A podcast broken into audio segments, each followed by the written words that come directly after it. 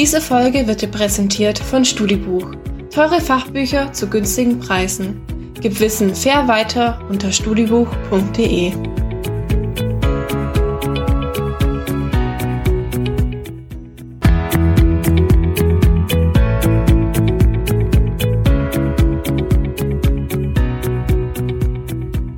StudiCast mit Daniel Jakob. Wir sprechen heute im Studicast über Sucht und Prävention. Sucht, das wisst ihr selbst da draußen, kann ganz schön vielseitig sein, ein sehr weiter Begriff. Aber wenn ihr mal in euch geht, mal die Hand aufs Herz legt, dann werden es wohl nicht so wenige von euch sein, die bereits Erfahrungen mit Sucht gemacht haben. Leider ist das Thema Sucht ein Dauerthema für Studierende. Bei meiner Recherche zu diesem Thema fand ich einen Artikel aus dem Jahr 2003, der schon damals bilanziert hat, dass jeder fünfte Studierende hierzulande psychische Auffälligkeiten wie Suchtverhalten zeigt. Bis heute entspannen sich diese Zahlen nicht. Im Gegenteil, in Zeiten von Corona wird Sucht noch unsichtbarer, befürchten Experten. Grund genug also über dieses Thema zu sprechen. Was bedeutet es, mit einer Sucht zu leben, gegen sie zu kämpfen, vielleicht aber auch Rückschläge zu erfahren? Das frage ich heute den Bestsellerautor und Suchtberater Sebastian Kasper. Herzlich willkommen. Hallo, grüß dich. Äh, Sebastian, schön, dass du dir nochmal die Zeit für uns genommen hast. Dein zweiter Auftritt bei uns. Du hast mhm. hier schon mal ausführlich über deine persönliche Geschichte gesprochen, äh, über deinen Kampf gegen die Droge Crystal Meth. Eine Droge, die über zehn Jahre lang Teil deines Lebens war Mittlerweile arbeitest du als Suchtberater in der Prävention, ähm, hast also so ein bisschen zwei Perspektiven. Ich hatte gerade die aktuelle Pandemiesituation angesprochen. Äh, wie schätzt du das in deiner Arbeit ein? Ist das wirklich so gefährlich, wenn man süchtig bzw. suchtanfällig ist? Ja, halte ich es erstmal für ganz gewagt, ja, weil also ich, ich habe immer gleich so ein Problem mit Sucht. Ja, was ist Sucht? Über was für Süchte reden wir hier? Weil jede Sucht ist unterschiedlich. Ähm, also ich denke, es gibt schon Unterschiede zwischen jemandem, der spielsüchtig ist und jemandem, der Heroin spritzt. Weißt du, was ich meine? Mhm.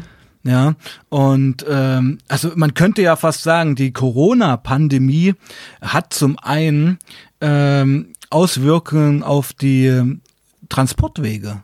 Also viele, viele Süchtige, also Hartsüchtige, kommen ja immer schwerer an ihren Stoff ran, weil eben die Transportrouten zu sind. Das ist so das eine, was mir einfällt. Geht jetzt nicht in die Richtung, in die du das wolltest, ja. Aber das sind so Sachen, die mir auffallen durch die Pandemie.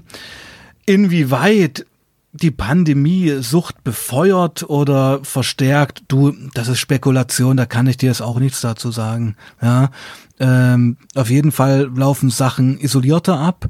Auf jeden Fall werden Leute möglicherweise depressiver und versuchen die Depression mit legalen oder illegalen Stoffen zu bekämpfen. Also lass uns nicht vergessen, dass es auch legale Drogen wie Benzodiazepine und Antidepressiva gibt, wo Leute auch schwer medikamentenabhängig sind. Ja. Und ja, ich meine, die Hörsäle sind gerade zu. Äh, mhm. Jetzt äh, zu dem Zeitpunkt, zu dem wir aufnehmen, sind auch viele Schulen zu. Mhm. Wie problematisch ist das? Ähm, Stichwort äh, nicht intaktes, instabiles Umfeld, äh, mhm. Stichwort auch ähm, psychische Belastungssituation.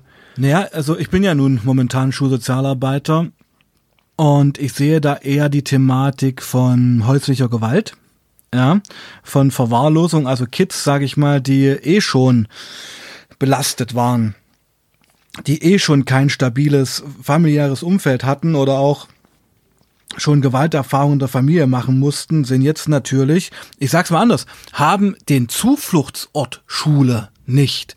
Es gibt ja viele Kinder, die sind einfach vor, in die Schule zu kommen, weil sie dann von ihrem asozialen Elternhaus weg sind. Ja, mhm. das muss man auch mal sagen. Also Schule ist für viele auch ein ganz, ganz wichtiges soziales Umfeld und einfach auch mal was anderes als der besoffene Alte, der auf der Couch liegt. Ja, und äh, am ganzen Tag halt nichts macht. Also den Vater meine ich jetzt. Äh, das sind so Sachen, die mir auffallen. Und natürlich kann Isolation auch jetzt zu verstärkter Sucht führen. Aber ich finde die These ein bisschen steil, muss ich da sagen. Weißt du? Mhm. Ja. ja. Weil, weil wir werden darauf keinen Nenner kommen, weil mein Anspruch ist immer, wenn ich über Sucht und über mich rede, dass ich erstens eine ganz subjektive Meinung habe auf die Themen, weil ich ja nur über mich reden kann. Ja, und zweitens, klar. was ähm, eine ganz, ganz große Botschaft von mir ist, es gibt in diesem Thema keine Pauschalitäten. Es gibt nicht die Süchtigen, es gibt nicht die Gründe, es gibt nicht den Weg rein, den Weg raus. Jeder Süchtige und jede Süchtige ist ein Einzelschicksal und hat bewusste oder unterbewusste Gründe, warum er sich das antut. Jetzt sind wir im Thema. Wenn wir bei deiner persönlichen Erfahrung bleiben, was ist das für eine Schwelle von ich tue etwas häufiger als gewöhnlich zu mhm. ich bin süchtig? Mhm. Ähm, also da kommen ja verschiedene Faktoren zusammen. Ja. Also ich bin erstmal der Meinung, dass es, wenn wir Sucht betrachten, mindestens zwei Persönlichkeitstypen gibt. Der eine Persönlichkeitstyp ist jemand, der zu Silvester äh, zwei Glas Sekt trinkt und wenn er dann ein bisschen beschwipst ist, eine Zigarette raucht und das war dann voll krass. Ja, und das, dann, das sind, das sind Leute, die haben einfach einen immensen Respekt vor Kontrollverlust und Drogen nehmen ist ja Kontrollverlust, ist ja eingeforderter Kontrollverlust. Dann gibt's Leute wie mich, die ja in sich sehr ambivalent sind. Auf der einen Seite Musik machen seit Jahrzehnten, Romane schreiben und auf der anderen Seite total selbstzerstörerisch sind und das sage ich ja auch immer, meine Sucht war zu 100 Prozent eigentlich immer nur gegen mich gerichtet. Ja, also mhm. ich habe keine Straftaten drauf begangen. Ich habe niemanden beklaut, ich habe niemanden umgehauen dafür. Das war eine ganz, ganz persönliche Geschichte. Sucht ist auch was sehr Persönliches, was sehr Intimes. Also zum einen war ich, denke ich, oder bin ich der Persönlichkeitstyp, der sehr extrem ist, der Lust an Grenzüberschreitungen hatte und hat. Und dann kam noch hinzu, dass es in meiner Jugend und Kindheit schon massive Brüche gab. Also ich bin ein Scheidungskind. Meine Eltern haben sich scheiden lassen, da war ich zehn. Sehr schmutzige Scheidung war das. Hab da heute auch noch ja Bilder von Übergriffen zu Hause im Kopf. Hatte dann verschiedenste Stiefväter, wo einer auch so tendenziell sexuell übergriffig war. Musste dann mit 14 gegen meine Mutter vom Familiengerecht wegen Sorgerecht aussagen. Wisst ihr, das sind alles so eine Sachen. Ich bin heute selber Vater. Das wünsche ich keinem Kind. Weißt du? Also mhm. mir wurde mein Nest mit zehn zerschlagen, mein familiäres Nest. Ich, ich habe ja meine Eltern beide geliebt. Als Kind versteht man ja gar nicht, was abgeht, weißt du? Und von heute auf morgen ging es halt weg. Von heute auf morgen äh, war mein Vater nicht mehr da, wie jeden Tag. Von heute auf morgen fing dann eben auch das Spannungsfeld der Scheidung an, ähm, die ja bis heute anhält. Also ich bin bis heute Spielball zwischen diesen Spannungsfeldern meiner Eltern. Ich fand eine Aussage, die du mal äh, getroffen hast, auch sehr eindrucksvoll. Man muss sich ja klar machen, Sucht verschwindet nicht einfach so. Du bist mhm. jetzt seit 2007 clean, sagst aber trotzdem mhm. noch, ich bin süchtig nach Crystal. Mhm. Kannst du das mal erklären? Na, also ich bin süchtig, sage ich dann oft. Nicht nur nach Crystal, ich war, ich war ja Polytox, ja, also ich habe ja alles genommen. Mhm. Und Crystal wurde ja bei mir zum Hauptproblem. Sagen wir mal so. Ja, also ich habe ja im Leben auch schon zur damaligen Zeit ähm, vier, fünf Mal Heroin probiert, also gesneeft, hat mir damals überhaupt nichts gegeben. Also ich konnte damals überhaupt nicht verstehen, wie Leute sich mit dieser Droge zugrunde richten können, weil ich eben damals ja noch massiv auf Uppern war. Also auf Koks, Crystal, Speed. Ich brauchte den Kick, ich brauchte nicht die Entspannung. Ähm, muss leider dazu sagen, dass, ähm, jetzt kommen wir zum Thema, nachdem ich die Christelsucht überwunden hatte, 2007 war ich ein Jahr clean, habe ja angefangen zu studieren, habe im Zuge des Studiums, das ist eine Geschichte, die erzähle ich jetzt erst seit neuestem so ein bisschen, weil, naja, ist dann ja auch alles schon über zehn Jahre her, ähm, und habe dann im Studium Kontakt zu einem Iraner gefunden, und durch diesen Iraner bin ich in Kontakt mit Opium gekommen, also einer sehr exotischen Droge, die in Deutschland ja, für Deutsche fast nicht zu beschaffen ist, weil die Droge, also Opium, schon fester Bestandteil der iranisch-afghanischen Community ist.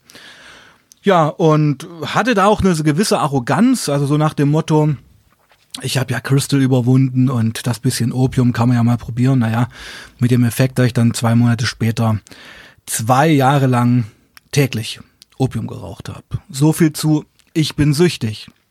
Mhm. Weißt du?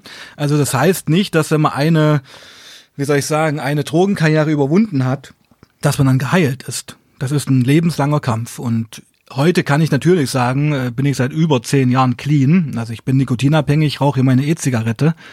Also Tabak habe ich mir auch abgewöhnt, aber leider Gottes ist das geblieben.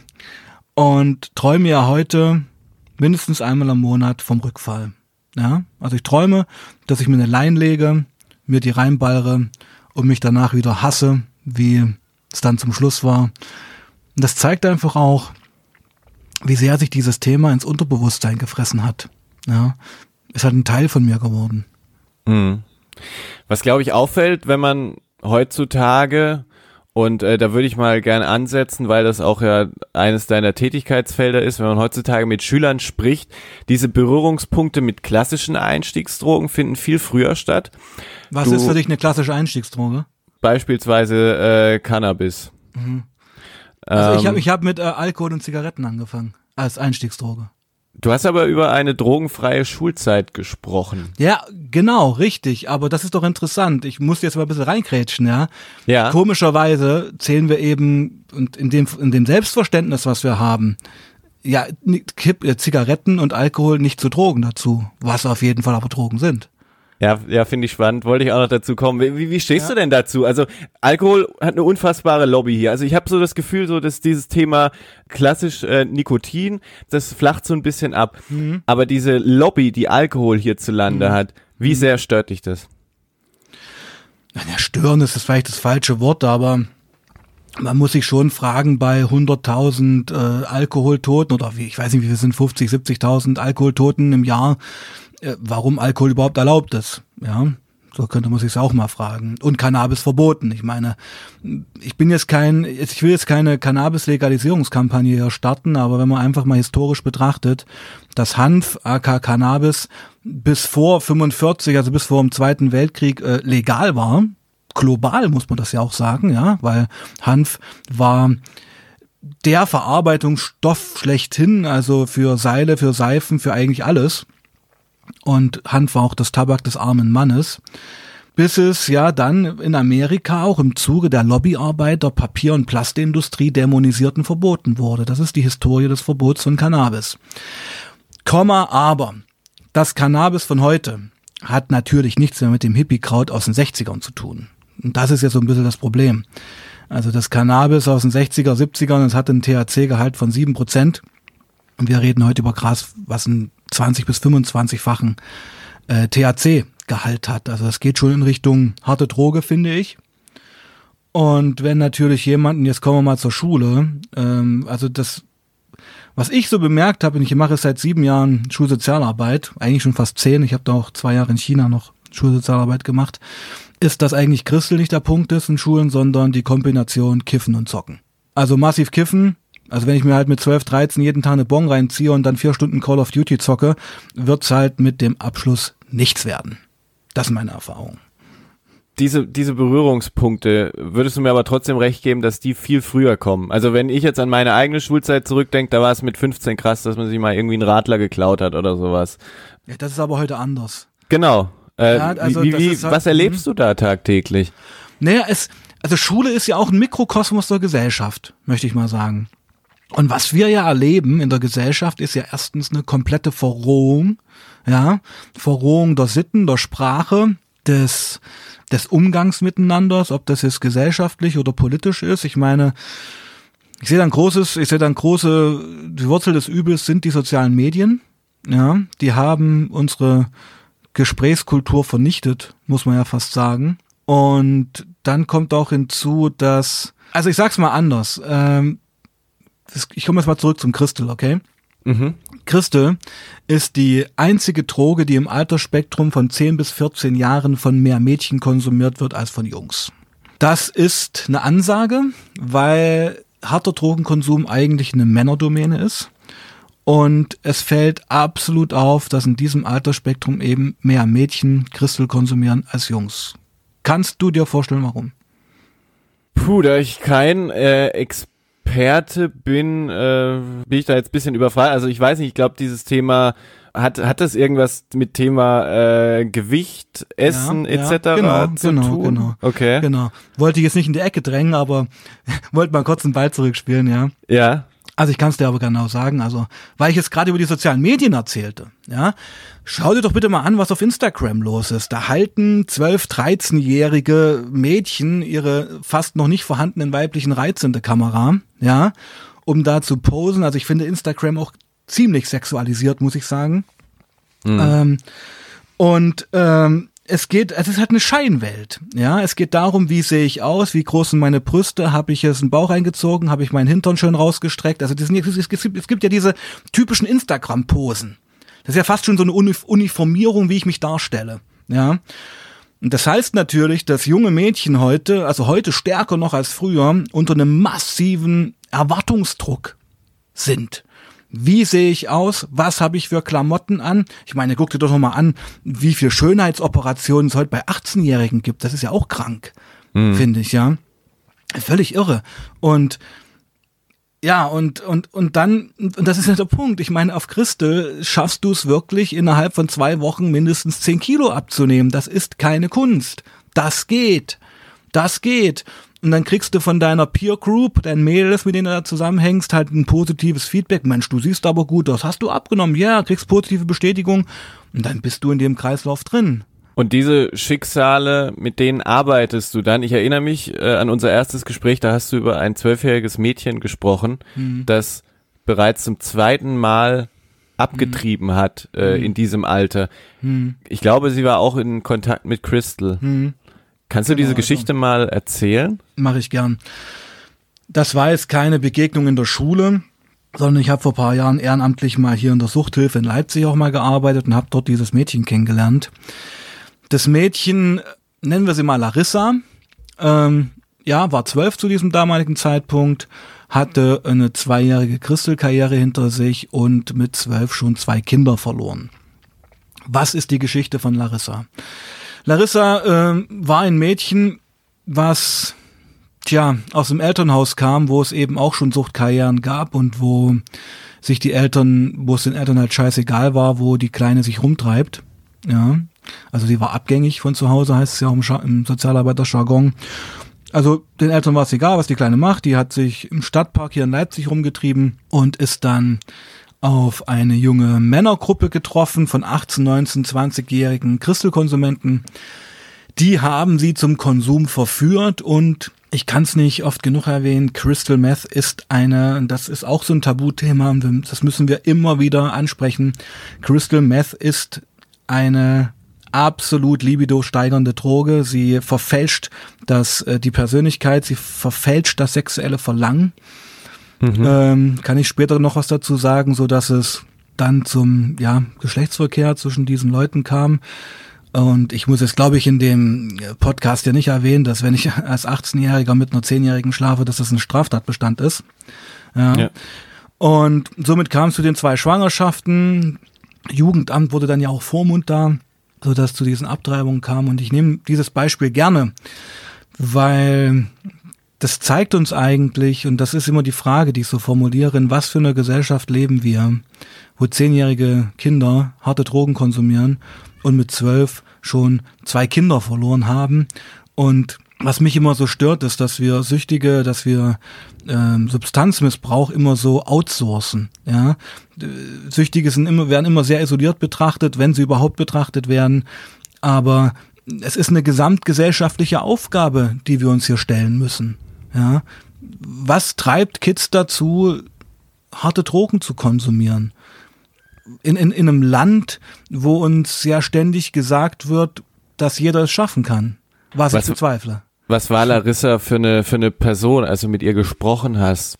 Das Mädchen war ja noch gar nicht in dem Alter, das überhaupt zu erfassen, was ihr da widerfahren ist. Mhm, weißt ja. du? Ähm, das ist halt noch eine sehr kindliche Geschichte. Ich denke, so ein Kind steckt das auch erst mal im ersten Moment irgendwie weg, weil sie die Dimension und die Schlagkraft der Ereignisse, glaube ich, gar nicht fassen kann. Ja, ähm, das kommt dann später. Ja, das kommt dann später. Also ich meine, ich bin ja auch jemand, der sich ganz stark für sexuelle Missbrauchsopfer interessiert. Und weil ich ja selbst die Erfahrung gemacht habe, wie, wie es ist, ins Koma getreten zu werden, weiß ich eben, dass die körperlichen Schmerzen nach zwei Wochen weg sind, aber die psychischen Schäden für ein Leben bleiben. Und das wird bei Larissa genauso sein. Was wird Larissa mal für eine Sexualität haben? Wird Larissa überhaupt mal wieder Mutter werden? Was wird sie für eine Mutter werden? Wird sie Rückfälle haben? Also, ja, keine Ahnung. Hast du ihren Weg noch weiter verfolgt? Also steht ihr noch in Kontakt? Nein, das war ja wie gesagt nur eine kurze Begegnung und das war auch nur, sage ich mal, von Kollegen den Fall erzählt bekommen. Ich habe ja nicht richtig intensiv mit ihr gearbeitet, aber es war einfach auch so ein, ein Beispiel, was mir echt massiv im Kopf geblieben ist, weil es mich auch schockiert hat. Und ich habe schon einiges durch, möchte ich mal sagen. Aber das ist eben diese dritte Generation von Crystal-Konsumenten, die es da ist, die eben nicht mit 18, 19 anfangen, sondern halt mit 10. Ja, und das war damals bei uns in den 90ern, also ich habe ja angefangen in den 90ern Crystal zu ziehen, war das eigentlich äh, irreal. Also wer Crystal gezogen hat, war schon, äh, sag ich mal, junger Erwachsener. Also wir hatten da nicht Kinder, die Crystal gezogen haben. Aber wie gesagt, weil das Thema nunmehr jahrzehntelang ignoriert worden ist, hat sich Crystal in die Gesellschaft gefressen, hat sich manifestiert. Und ich gebe eine ganz düstere Prognose, der Kampf gegen Crystal ist verloren. Das ist Wie vorbei. meinst du das? Naja, ich meine das damit, dass äh, zum einen mit der EU-Osterweiterung 2007 sämtliche Grenzkontrollen nach Tschechien weggefallen sind, dem Hauptproduzenten von Crystal, und im Jahr bis zu 3,5 Tonnen Crystal aus Tschechien nach Ostdeutschland fluten, was konsumiert wird. Und die Strafverfolgungsbehörden haben eigentlich keinerlei Handhabe darüber. Was bedeutet das für deine tagtägliche Arbeit, also dieser Kontrollverlust? Wie merkst du diesen Kontrollverlust in deiner tagtäglichen Arbeit? Na, den Kontrollverlust merke ich, wenn ich mit der Polizei zusammenarbeite, was hier in Sachsen-Anhalt zum Beispiel passiert. Da bin ich ja mit dem Polizeipräsidium Süd haben wir so eine Kooperation gestartet, was ich zum Beispiel richtig geil finde, ja. Also weil die Polizei hat einfach auch erkannt, dass das die Zeiten, wo sie mit einem Drogenkoffer in die Schule kommen und sagen, hier passt mal auf, das dürft ihr nicht machen, dass die einfach vorbei sind. Ja, das zieht nicht mehr, das nimmt den Leuten auch keiner ab. Und dann haben sie einfach die Kooperation mit mir gesucht und wir gehen da zusammen an Schulen. Das ist so ein super, super Team, sage ich mal. Ich als Betroffener und jemand, der sich da geoutet hat und das auch irgendwo festgehalten hat in Kombination mit einem Vertreter des Staates, sage ich mal. Und da, da kann man dann noch gut diskutieren und da, da gibt's eine ganz große Frustration auch bei der Polizei. Aber das, also man muss ja sich heute wirklich fragen, wer wird heute noch Polizist, ja? Also weil Polizei hat ja wirklich einen ganz, ganz schlimmen gesellschaftlichen Stand und was mich auch sehr stört, finde ich. Aber ja, ich kenne ganz tolle Polizisten, die mit Herz bei der Sache sind und die aber auch ohnmächtig vor diesem Szenario stehen.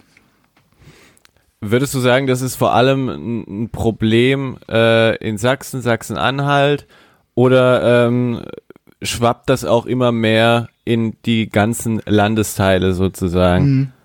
Absolut. In den letzten fünf Jahren muss man sagen, hat Christel seinen äh, seinen Marsch in den Westen eigentlich angetreten, weil was jetzt in den letzten fünf Jahren noch passiert ist, Holland beliefert jetzt den Westen Deutschlands mit Christel. Da hat sich ein neuer Markt eröffnet und Christel flutet nunmehr ungehindert von zwei Seiten nach Deutschland rein. Es geht sogar so weit, dass man vermutet, dass sogar mexikanische Kartelle in Holland das Christel kochen, um es dann in Europa zu verchecken. Das heißt, wir haben da in gewisser Weise eine Kontrolle verloren. Was ich vorhin ganz interessant fand, du hast so ein bisschen über die gesellschaftlichen Rahmenbedingungen gesprochen, die sich mhm. ähm, äh, verändert haben. Ich habe in der Vorbereitung auf die auf die heutige Folge eine Studie der Uni Mainz aus dem Jahr 2013 mhm. gelesen, die herausgefunden hat, dass jeder fünfte Studierende bereits Hirndoping betrieben hat, um sich so irgendwie zu besseren Ergebnissen zu pushen. Mhm mich würde mal interessieren, was geht dir bei solchen Zahlen durch den Kopf? Das ist ja genau dieser schreckliche Output einer auf Leistung getrimmten Gesellschaft, oder? Ja, natürlich, natürlich. Höher, schneller, weiter, ja. Ähm, Opfer haben in unserer Gesellschaft keine Lobby. Wir reden viel, viel lieber über die Täter. Ja, muss man auch mal sagen, das fällt auch immer auf, finde ich. Und, ähm, und, und, und Abhängige sind ja Opfer. Ja, sind ja Suchtkranke.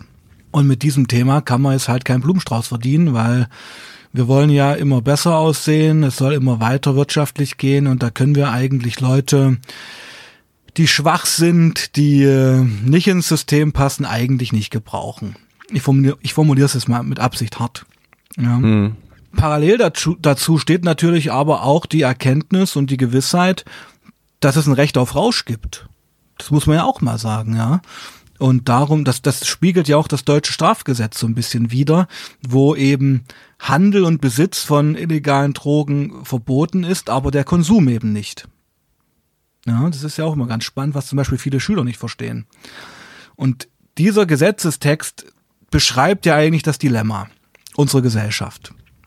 Wir leben ja Gott sei Dank in einer Gesellschaft, die Wert auf individuelle Selbstentfaltung legt und da dem ein ganz großes Recht einräumt. Darum ist eben der Konsum von Drogen nicht verboten. Weil es ist deine Entscheidung als Mensch, was du dir antust. Darum ist ja Selbstmord auch nicht verboten. Wir kommen jetzt langsam in so eine moralethische Diskussion, du merkst das ja. Mhm. Ähm, natürlich muss der Staat aber trotzdem äh, das System Staat und die Bürger schützen, indem er dann die Substanzen verbietet. Ja, genau.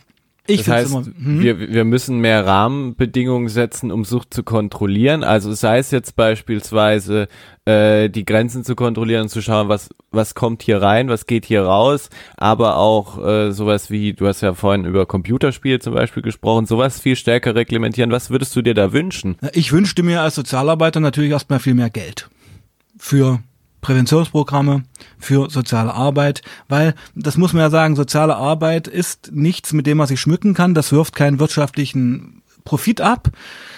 Das ist letztendlich eine karitative Leistung, die sich der Staat leistet. Aber was ich eben auch finde, was in, in, in, in eine, optimale, eine optimale Gesellschaft leisten auch müsste, die Schwächsten einfach aufzufangen. Ja. Das ist natürlich ein Spannungsfeld, ähm, weil mit eben diesem Sozialstaat auch viel Missbrauch betrieben wird von Leuten, die jetzt vielleicht nicht so ähm, bedürftig sind. Also geht es hier um Regularien. Und dann geht's natürlich, also anders, ich, ich, ich formuliere es mal anders. Wir, wir bleiben aber in dem engen Korridor Christel, weil das wird sonst zu breit ja alles. Sonst reden wir morgen noch über gesellschaftspolitische Prozesse. Mhm. Weißt du?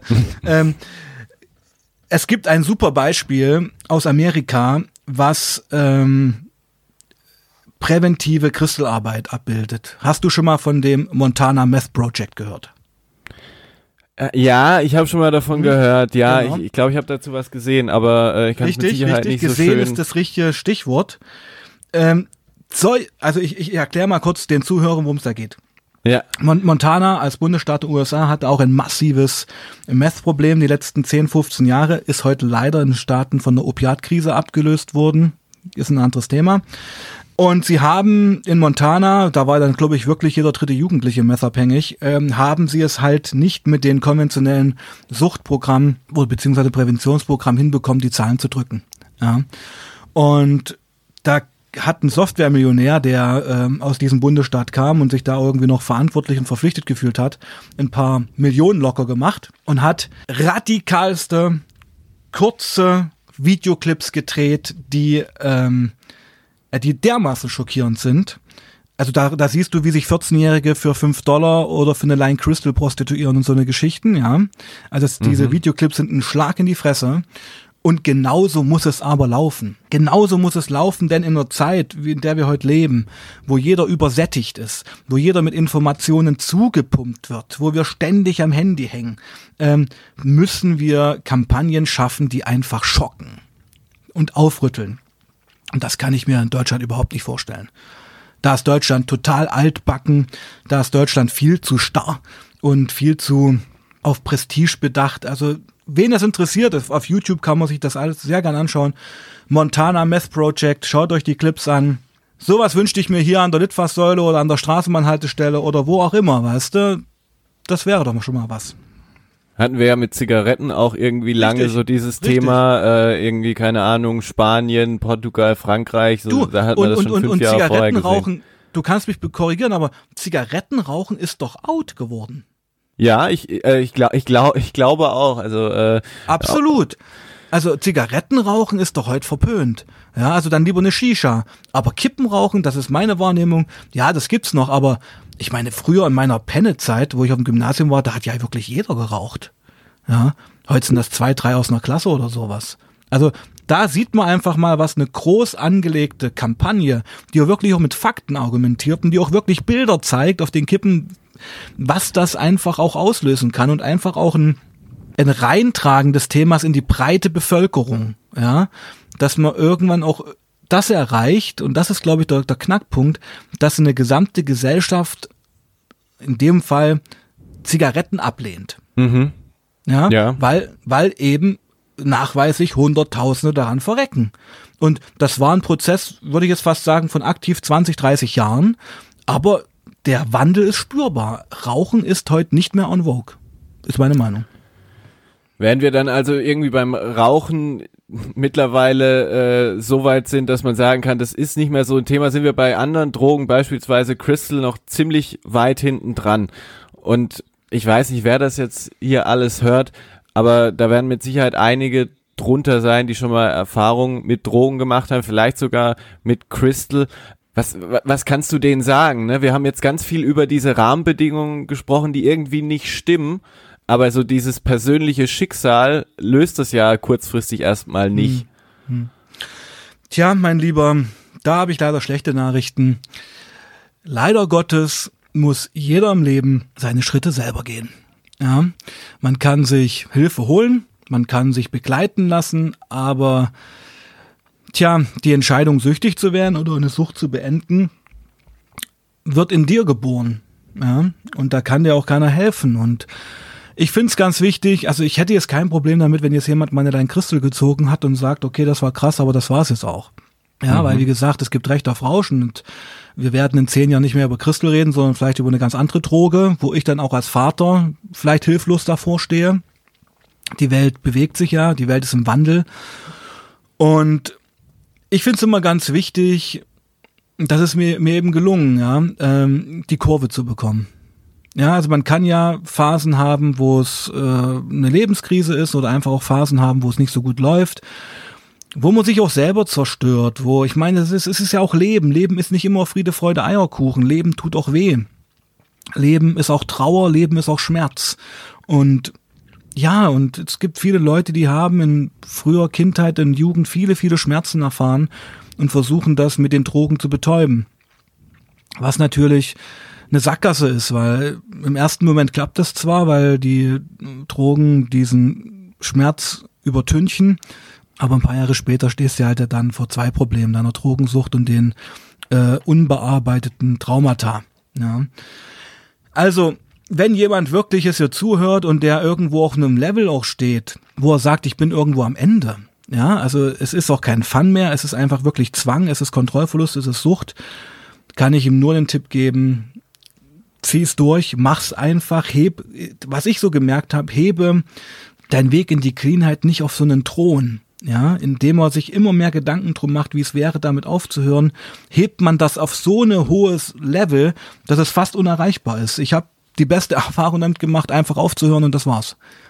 Und dann möglicherweise vielleicht auch noch sich ein anderes soziales Umfeld zu suchen, ein neues Lebensziel. Und jetzt noch was.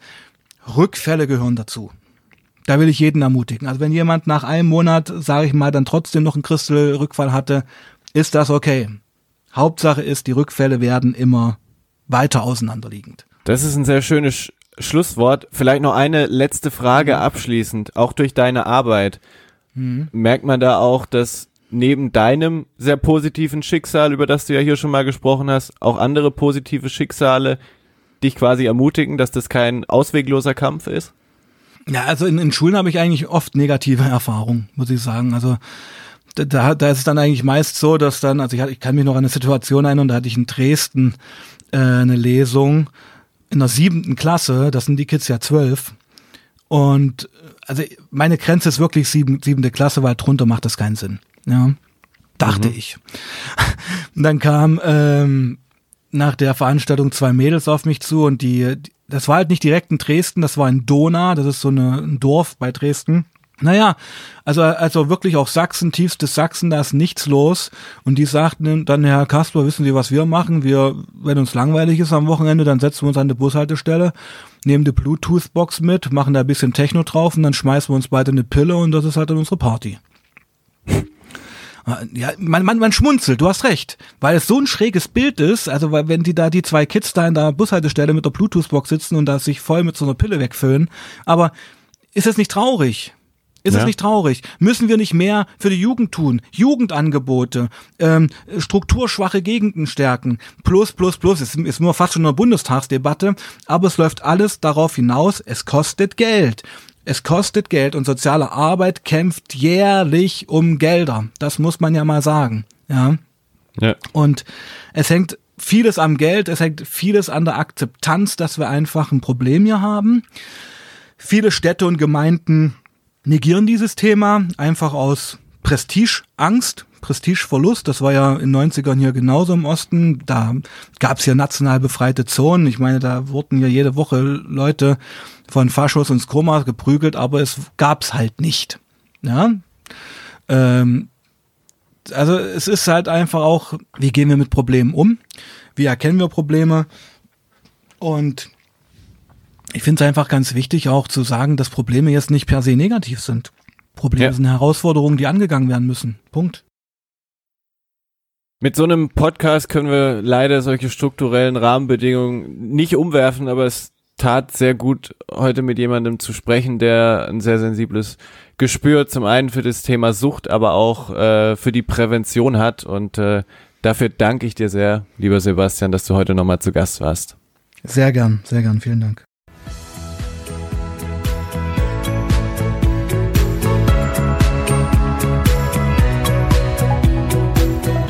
Die heutige Folge wurde präsentiert von Studibuch, deine Nummer 1 für gebrauchte Studien und Fachbücher. Überzeuge dich selbst auf studibuch.de.